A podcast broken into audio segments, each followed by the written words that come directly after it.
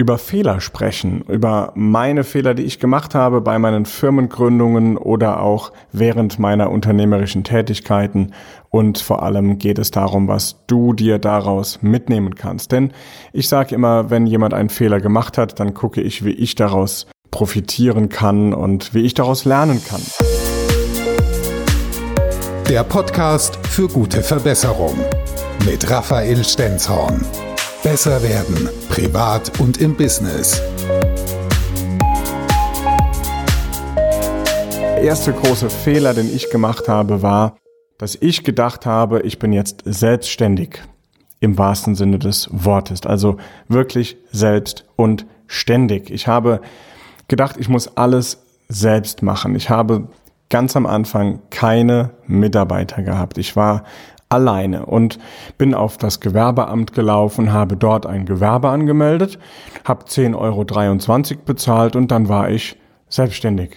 Und dann ging es eben los. Ich musste ja dafür sorgen, dass Kunden reinkommen. Ich musste also Akquise betreiben. Ich habe Zeitungsanzeigen geschaltet und habe mich mit Vertretern getroffen, die mir Werbeanzeigen verkauft haben. Ich habe Angebote geschrieben, ich habe Klinken geputzt, wie man so schön sagt, also richtig schön Kaltakquise betrieben und letzten Endes auch die Buchhaltung selbst gemacht.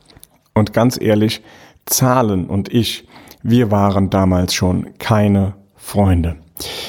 Aber ich hatte mein Mindset, das mir sagte, ich habe kein Geld, um mir einen Steuerberater zu leisten. Ich muss das irgendwie selbst machen. Habe also in Excel alle Einnahmen und alle Ausgaben jeweils in eine Tabelle gefasst. Habe so quasi meine Buchhaltung begonnen. Das war erstmal mein Start. Und naja, schon nach relativ kurzer Zeit hat sich eine Steuerprüfung angekündigt. Es kam also ein Schreiben vom Finanzamt, von einem netten Herrn, der gesagt hat, er kommt jetzt mal meine Steuern prüfen. Denn ich hatte direkt zu Beginn eine höhere Rechnung eingereicht, wollte die Mehrwertsteuer zurückhaben und das ist bei denen irgendwie aufgeploppt.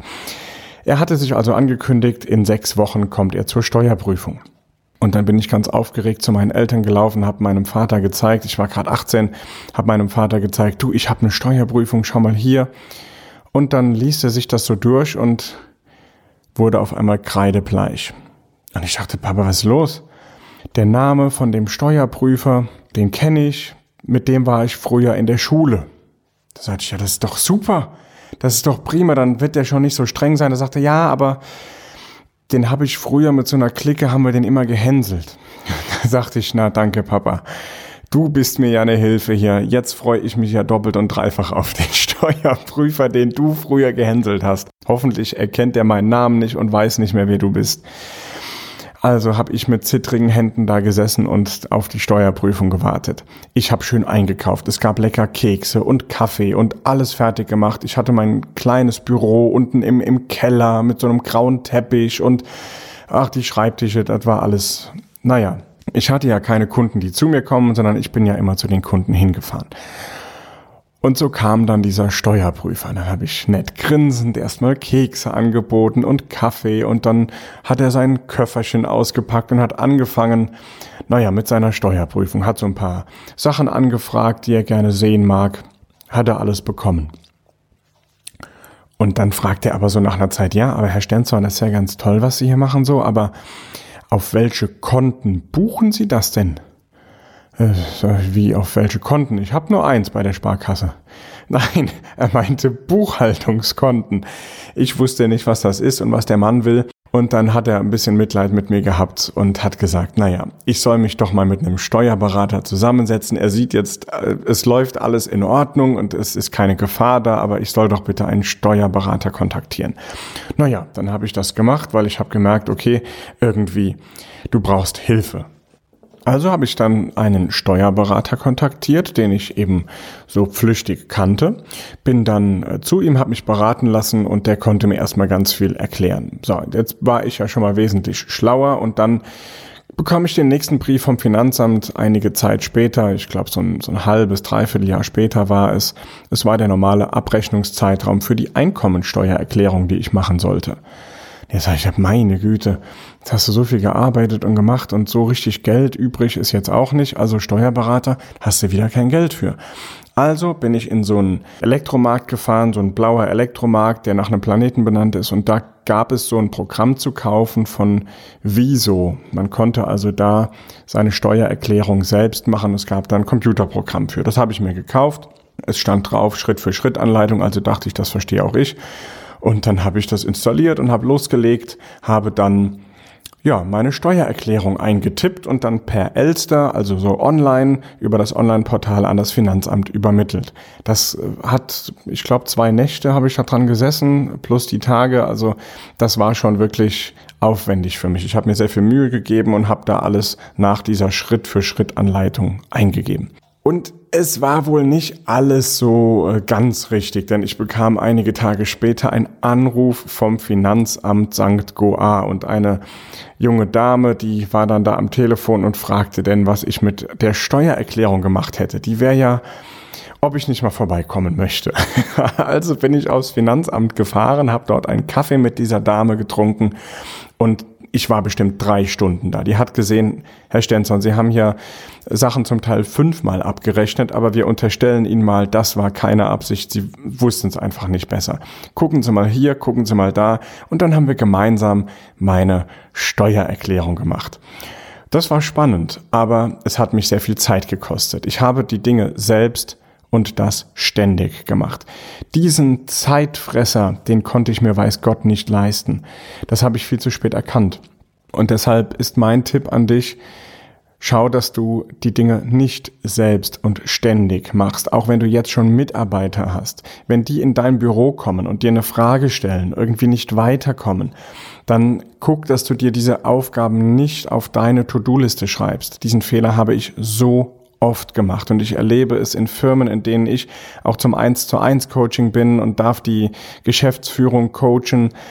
Da gibt's immer wieder genau das Thema. Ja, die haben ja das und da, da muss ich unbedingt gucken, das können die nicht.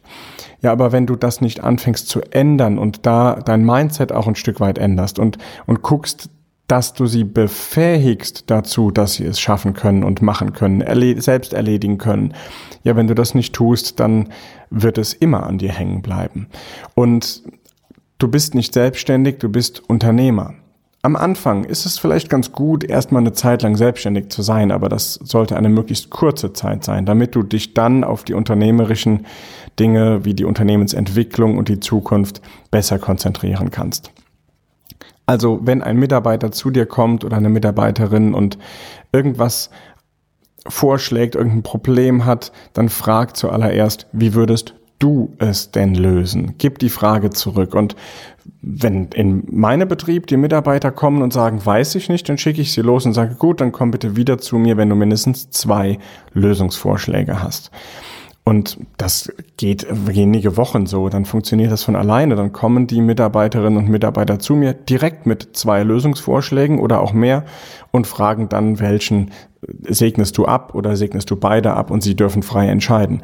Da kannst du langsam den Spielraum mit auf den Weg geben. Denn wenn du selbstständig bist und dich nur um alles selbst kümmerst und dann verlierst du den Blick komplett für dein Unternehmen. Du bist viel zu sehr in deinem eigenen Trott drin und du siehst Gefahren oder du siehst Dinge, die gerade auf dich zukommen, genauso wie bei der Titanic früher. Du siehst einfach diesen Eisberg nicht, auf den du gerade zufährst. Sei nicht selbstständig, sondern sei Unternehmer. Entwickle dich so schnell wie möglich vom Selbstständigen zum Unternehmer. Das ist der große Tipp heute und damit du auch ganz konkret etwas damit anfangen kannst und ganz konkret etwas umsetzen kannst, hier ein großer Tipp. Du legst dir ab heute zwei Listen an. Die eine Liste kennst du schon, das ist die To-Do-Liste. Du schreibst auf, was ist zu tun und was sind die Aufgaben, die zu erledigen sind. Dann schaust du genauer und welche Aufgaben kannst du davon delegieren und weitergeben. Das ist für dich vielleicht nichts Neues, was du gerade hörst, aber die nächste Liste, das ist die viel wichtigere Liste. Das ist die Not To-Do-Liste. Da schreibst du dir die Dinge auf, die du in Zukunft nicht mehr selbst erledigen möchtest. Das sind alles Aufgaben, die deine Mitarbeiterinnen und Mitarbeiter für dich erledigen können. Und nicht, weil du etwas Besseres bist, sondern weil du einen anderen Fokus im Unternehmen hast. Wenn du der Geschäftsführer bist, wenn du der Unternehmer bist, dann hast du einen anderen Fokus als deine Mitarbeiter. Die machen das operative Geschäft und du so wenig wie möglich. Lege dir eine Not-to-Do-Liste an, schreib drauf, was wirst du in Zukunft nicht mehr machen. Vielleicht wirst du es auch nicht delegieren, weil es gar nicht mehr gebraucht wird. Und die anderen Punkte, die delegierst du weiter an deine Mitarbeiterinnen und Mitarbeiter.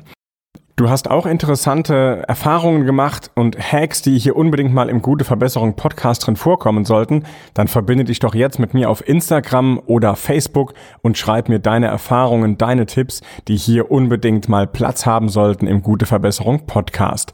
Dankeschön fürs Abonnieren dieses Kanals und ich wünsche dir gute Verbesserung. Dein Raphael. Der Gute Verbesserung Podcast mit Raphael Stenzhorn. Besser werden privat und im Business.